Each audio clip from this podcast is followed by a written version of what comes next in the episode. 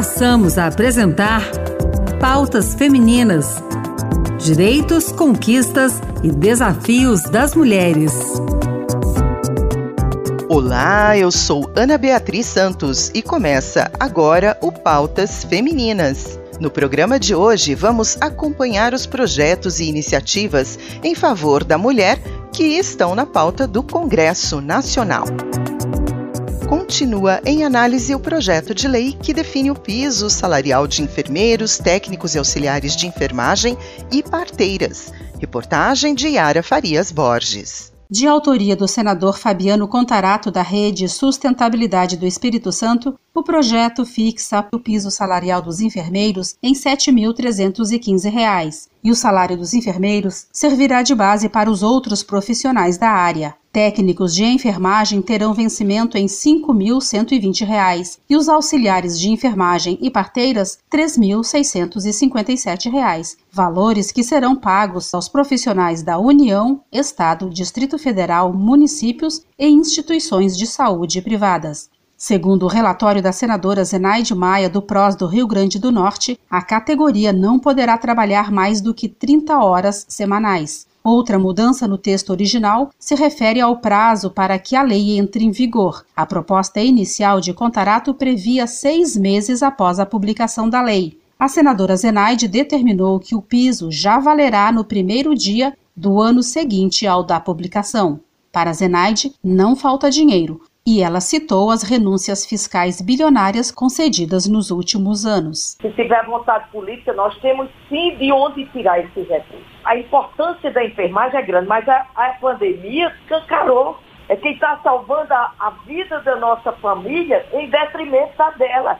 Olha, 54.814 foram contaminados e 772 foi a óbito. Então não tem explicação para deixar uma categoria dessa sem um piso salarial digno. Está provado que a ciência e a saúde é quem leva ao desenvolvimento econômico e social. Ao lembrar que 65% dos trabalhadores em saúde são da área de enfermagem, o líder da minoria, senador João Paul Prates, do PT do Rio Grande do Norte, pediu ao presidente do Senado, Rodrigo Pacheco, a votação imediata do projeto. Pelas redes sociais, os senadores Nelsinho Trade, do PSD sul-mato-grossense, Humberto Costa, do PT de Pernambuco, Marcos Duval, do Podemos do Espírito Santo e Rogério Carvalho, do PT de Sergipe, também defenderam a proposta.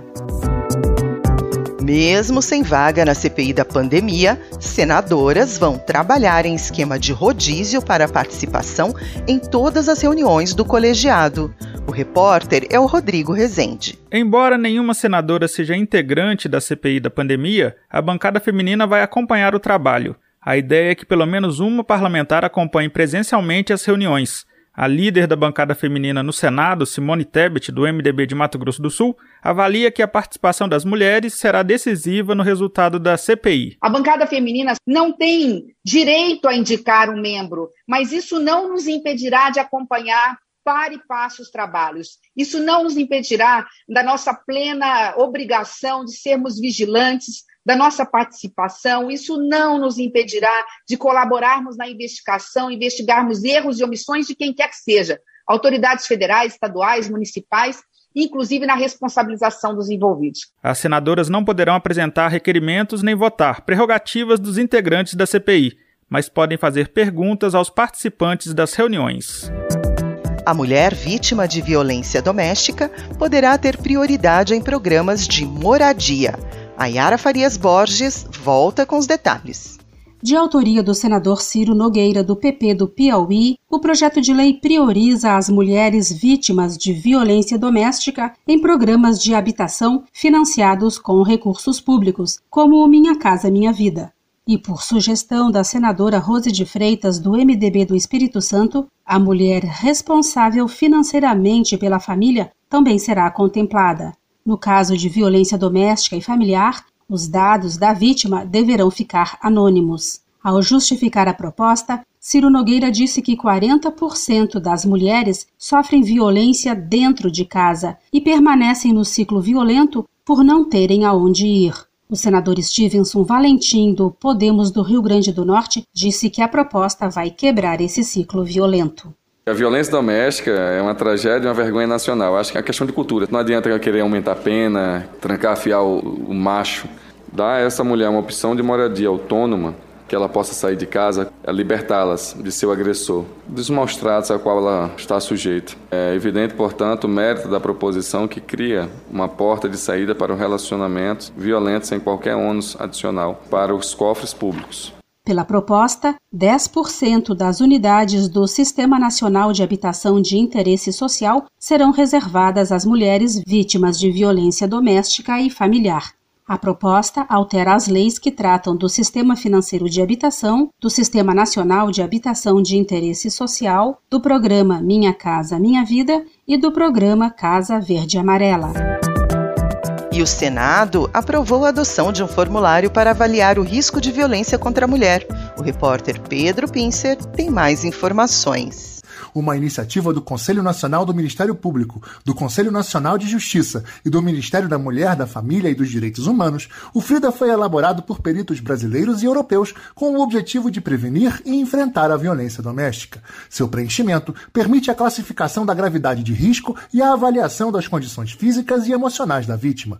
O objetivo é padronizar o atendimento. Por isso, as delegacias de polícia, os serviços de saúde, as promotorias de justiça, as defensorias públicas e demais demais órgãos públicos que lidam com a violência contra a mulher devem aplicar o formulário em atendimento às vítimas de violência doméstica. A relatora, a senadora Leila Barros, do PSB do Distrito Federal, apontou a importância da iniciativa na proteção à mulher. A ferramenta atua na esfera de prevenção do agravamento da violência contra a mulher, tornando mais eficaz a atuação da rede de atendimento e fortalecendo a aplicação adequada do conjunto de medidas preconizadas pela Lei Maria da Penha que buscam impedir a escalada de violência contra a mulher.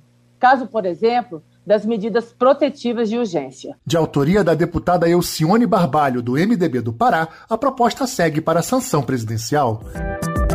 Segundo o IBGE, as mulheres receberam 78% do salário recebidos pelos homens em 2019. E a proposta, aquela que prevê igualdade salarial entre homens e mulheres, voltou para análise da Câmara dos Deputados. O projeto já aguardava sanção presidencial. A Raquel Teixeira explica o que aconteceu. Aprovada pelo Senado, a proposta estabelece uma punição para a empresa que oferecer salários diferentes para homens e mulheres que exerçam os mesmos cargos. Esse tipo de discriminação de gênero resultará numa multa de até cinco vezes o valor da diferença salarial praticada durante todo o período do contrato. Diante da pressão dos empresários pelo veto, o presidente da Câmara dos Deputados, Arthur Lira, pediu nova análise, alegando que os senadores modificaram o projeto sem o consentimento dos deputados. Líder da bancada feminina, a senadora Simone Tebet, do MDB de Mato Grosso do Sul, defendeu a votação rápida do projeto que vai ajudar no combate à desigualdade de gênero. Nós aqui estamos numa defesa intransigente desse projeto que tem uma década de paralisia institucional. Nós estamos falando de uma atrofia social que a cada dia que passa sem sanção atrofia ainda mais a sociedade, distancia ainda mais homens e mulheres em seus direitos. Zenaide Maia, do PROS do Rio Grande do Norte, lembrou da intenção de veto pelo presidente Jair Bolsonaro. Esse projeto foi mandado para o presidente da República sancionar, o que chamou a atenção, que a gente já aguardando isso, na maior expectativa. Aí o presidente mostra pelas redes sociais que vai vetar, mas não fala que é alteração de mérito, que teria que voltar para a Câmara. Ele disse porque ia desempregar as mulheres. Aí a gente ficou indignado com isso. O relator, senador Vanderlan Cardoso, do PSD de Goiás, fez apelo para uma nova votação rápida. Eu queria aqui me dirigir ao presidente da Câmara dos Deputados, fazendo não um apelo, mas um pedido que seja pautado o mais rápido possível na Câmara dos Deputados, porque esse projeto foi muito bem debatido e ele agrada a todos. O Pautas Femininas termina aqui. O programa de hoje teve produção e apresentação de Ana Beatriz Santos e trabalhos técnicos de Antônio Carlos Soares. Obrigada pela sintonia e até mais.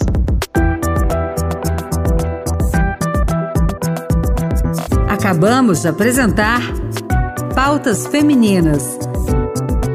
Direitos, conquistas e desafios das mulheres.